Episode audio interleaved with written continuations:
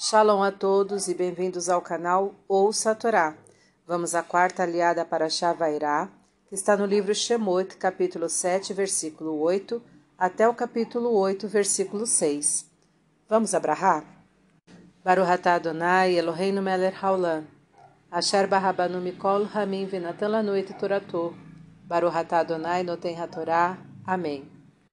E Deus disse a Moisés e Arão, quando o faraó vos solicitar apresentar um milagre, dirás a Arão: Toma tua vara e joga-a diante do faraó, para que se torne serpente. E Moisés e Arão vieram diante do faraó e fizeram como Deus ordenou. E o faraó chamou os sábios e feiticeiros do Egito, e eles fizeram com suas magias a mesma coisa. Cada um jogou sua vara, e ela se transformou em serpente. Mas a vara de Arão tragou todas as outras, e endureceu-se o coração do Faraó, e não os escutou conforme Deus previra. E Deus disse a Moisés: O coração do Faraó está pesado, e ele se recusa a deixar ir o povo. Vai ter com ele pela manhã, quando ele sair para as águas do Nilo, e ficarás na sua direção às margens do Nilo.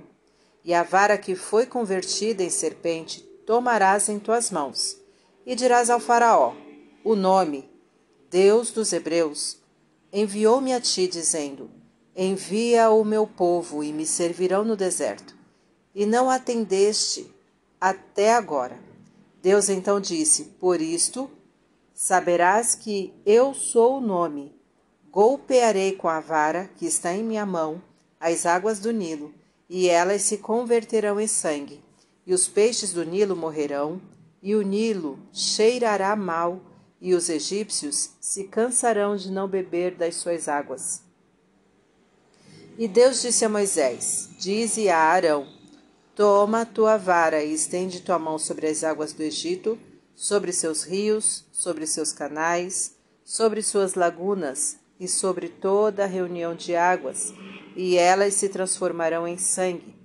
Sangue haverá em toda a terra do Egito, nas madeiras e nas pedras. E Moisés e Arão fizeram como Deus lhes ordenou. E as águas do Nilo se transformaram em sangue, e os peixes que lá viviam morreram, e o rio cheirou mal, e os egípcios não puderam beber de suas águas. E houve sangue em toda a terra do Egito, e os magos do Egito fizeram o mesmo com suas magias. E endureceu-se o coração do Faraó, e ele não escutou Moisés e Arão, conforme previra Deus. E o Faraó foi para sua casa e não se preocupou mais com isso. E os egípcios cavaram poços ao redor do Nilo para beberem de suas águas, pois não puderam beber das águas do Nilo. E passaram-se sete dias depois de Deus ferir o Egito, quando ele disse a Moisés: Vai ao Faraó e dize-lhe: Envia meu povo para que me sirva, e se te recusares a enviá-lo, eu ferirei todas as tuas fronteiras com rãs. E do Nilo sairão rãs, e elas virão à tua casa, entrarão no teu dormitório, sobre tua cama, na casa de teus servos e de teu povo, e nos fornos, e nas tuas provisões e Deus disse a Moisés: Diz a Arão: Estende tua mão com tua vara sobre os rios, canais e lagunas, e faze subir as rãs sobre a terra do Egito. E Arão assim o fez. E o Faraó chamou Moisés e Arão e lhes disse: Rogai a Deus para que tire as rãs de mim e do meu povo, e enviarei o povo e sacrificarão a Deus. E Moisés disse: Pede quando hei de orar por ti e por teus servos e por teu povo, a fim de aniquilar as rãs de vossas casas e que fiquem restritas ao Nilo. E Faraó disse: Para amanhã. E Moisés disse: Seja feito conforme tuas palavras, para que saibas que não há como o nome, nosso Deus. Amém. Para o Adonai Eloheinu melech haolam. Asher natan lanu toratu toratemet virraeu lanatá betorren. Baruhatá Adonai noten hatorá. Amém. Vamos aos comentários desta liá? Deus antecipa a Moisés e Arão o que o Faraó vai pedir como prova de sua existência: um milagre. E para tanto transforma uma vara em serpente.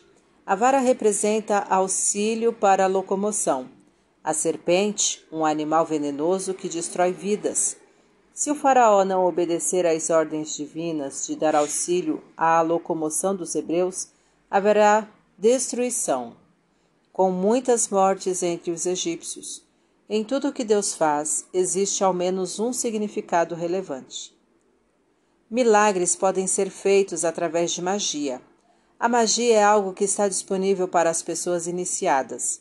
Pessoas malévolas também têm autorização de Deus para efetuar atos sobrenaturais, porém, serão responsáveis pelas consequências dos mesmos. Cabe a quem presencia os fatos avaliar qual a intenção daqueles que estão provocando o evento e daí concluir se sua origem é boa ou não. Os atos provenientes do bem sempre vencem os provenientes do mal.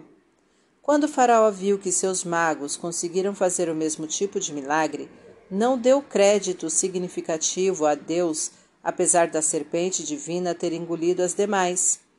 Muitas vezes corre-se o risco de não se dar crédito a Deus das coisas que acontecem, pois isto significa colocar em seu devido lugar os feitos das pessoas, o que pode não agradar a quem se julga onipotente. O Nilo era o lugar onde os hebreus foram obrigados a jogar os seus filhos, meninos, recém-nascidos, por ordem do Faraó. Deus devolveu aos egípcios o sangue hebreu por eles derramado, retirando deles a fonte de vida que é a água. Os castigos divinos têm sempre significados relevantes. A madeira e as pedras eram usadas para se construírem estátuas que eram idolatradas pelos egípcios e demais povos da região. O sangue que nelas foi colocado por Deus representou uma resposta aos sacrifícios humanos feitos em nome de deuses de pau e pedra. A população estava sofrendo e seu rei, para minimizar a importância dos acontecimentos, refugia-se em sua casa, não querendo tomar contato com a realidade. Os maus governantes evitam manter contato com as dificuldades do seu povo minimizando seus efeitos. A praga que converteu as águas em sangue só afetou os egípcios, sendo que os hebreus tinham água potável à vontade. Percebe-se também que não adiantava aos egípcios adquirir água dos hebreus. Eles eram obrigados a cavar poços para obtê-la. Isto configura um verdadeiro milagre, e não um fenômeno da natureza pois o efeito não era o mesmo para todas as pessoas. Antes de enviar uma nova praga, Deus deu um intervalo de sete dias para que os egípcios avaliassem os efeitos da praga anterior. É conveniente dar-se um prazo de sete dias para avaliações. As rãs que se constituíram na segunda praga enviada por Deus provocaram enorme incômodo aos egípcios, invadindo suas propriedades, sua intimidade, estragando a comida, etc. E para que os egípcios sentissem na própria carne os incômodos que provocavam aos escravos hebreus, não os deixando viver em paz em suas casas, invadindo sua privacidade, estragando sua comida, o castigo divino é da mesma natureza do fato que o provocou. Moisés pediu ao Faraó para que ele escolhesse o dia em que Deus cessaria a praga das rãs. A intenção era mostrar que Deus ouve até mesmo os malvados quando eles solicitam algo de bom para o próximo. Não importa o quanto de maldade já fizemos, se nos arrependermos e orarmos pelo próximo com sinceridade, Deus nos ouvirá. Para refletir. Se acontece algo que você não entende, Conscientize-se de que existem motivos válidos para isto, pois Deus é perfeito e seus atos também o são. Cabe a você procurar aprender lições de tudo o que ocorre em sua volta. Esteja atento para perceber os milagres divinos que lhe acontecem frequentemente. Saiba que as pessoas têm o livre arbítrio e a capacidade de fazer bruxarias que podem parecer verdadeiros milagres. Quem conhece a Kabbalah, por exemplo, é capaz de fazer milagres, coisas inexplicáveis naturalmente, mesmo que forem contra a vontade divina. Cabe a você afastar-se disso e ter em mente as consequências desses atos, principalmente se eles provocarem o mal a alguém. Para exercitar, rememore alguns verdadeiros milagres que aconteceram com você ou com pessoas de seu relacionamento foram eles atribuídos a Deus? Faça o seu comentário. Tá gostando do conteúdo do canal? Então curta, comenta, compartilha. Se ainda não é inscrito, se inscreve, ativa o sininho e fica por dentro das novidades. Shalom a todos!